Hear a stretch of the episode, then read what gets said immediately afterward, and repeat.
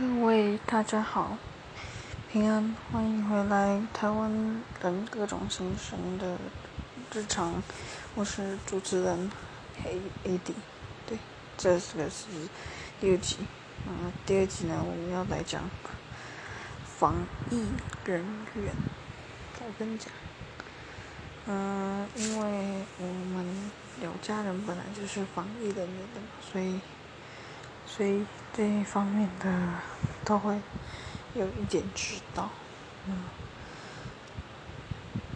那防疫人员他是，呃，比如说医生、护理师，还有打扫的清洁工。等一下，为什么我在讲为什么会有清洁工？来，先讲医生。医生呢，他是啊，医生跟护理师。他们都要做好每种防护措施，戴上防护衣，然后才能帮那个病病患看诊，然后还要戴那个 N 九五口罩，每天都很闷很闷，所以他们好像是有一一个护理师吧，他那个口罩音，他就真是一个烙印，烙印光光荣的烙印的。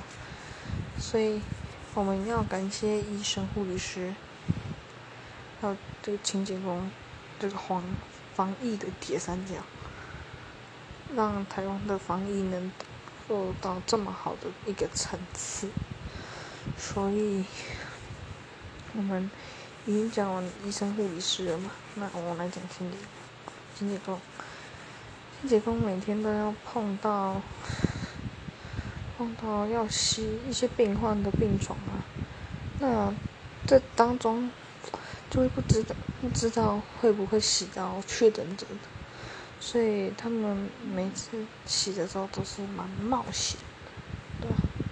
所以，而且而且他们要打扫负压隔离病房的清洁工，他们都是要带着隔穿着隔离衣，然后去找。去找那个确诊者，然后帮他们清理房那个病房，对啊，其实清洁工作是非常重要，对，所以我们要感谢这防疫铁三角，让台湾的防疫能够这么的成功。嗯，今天的节目就到这里了，我是 AD，我们下礼拜吧。那就是等一下，就，拜拜。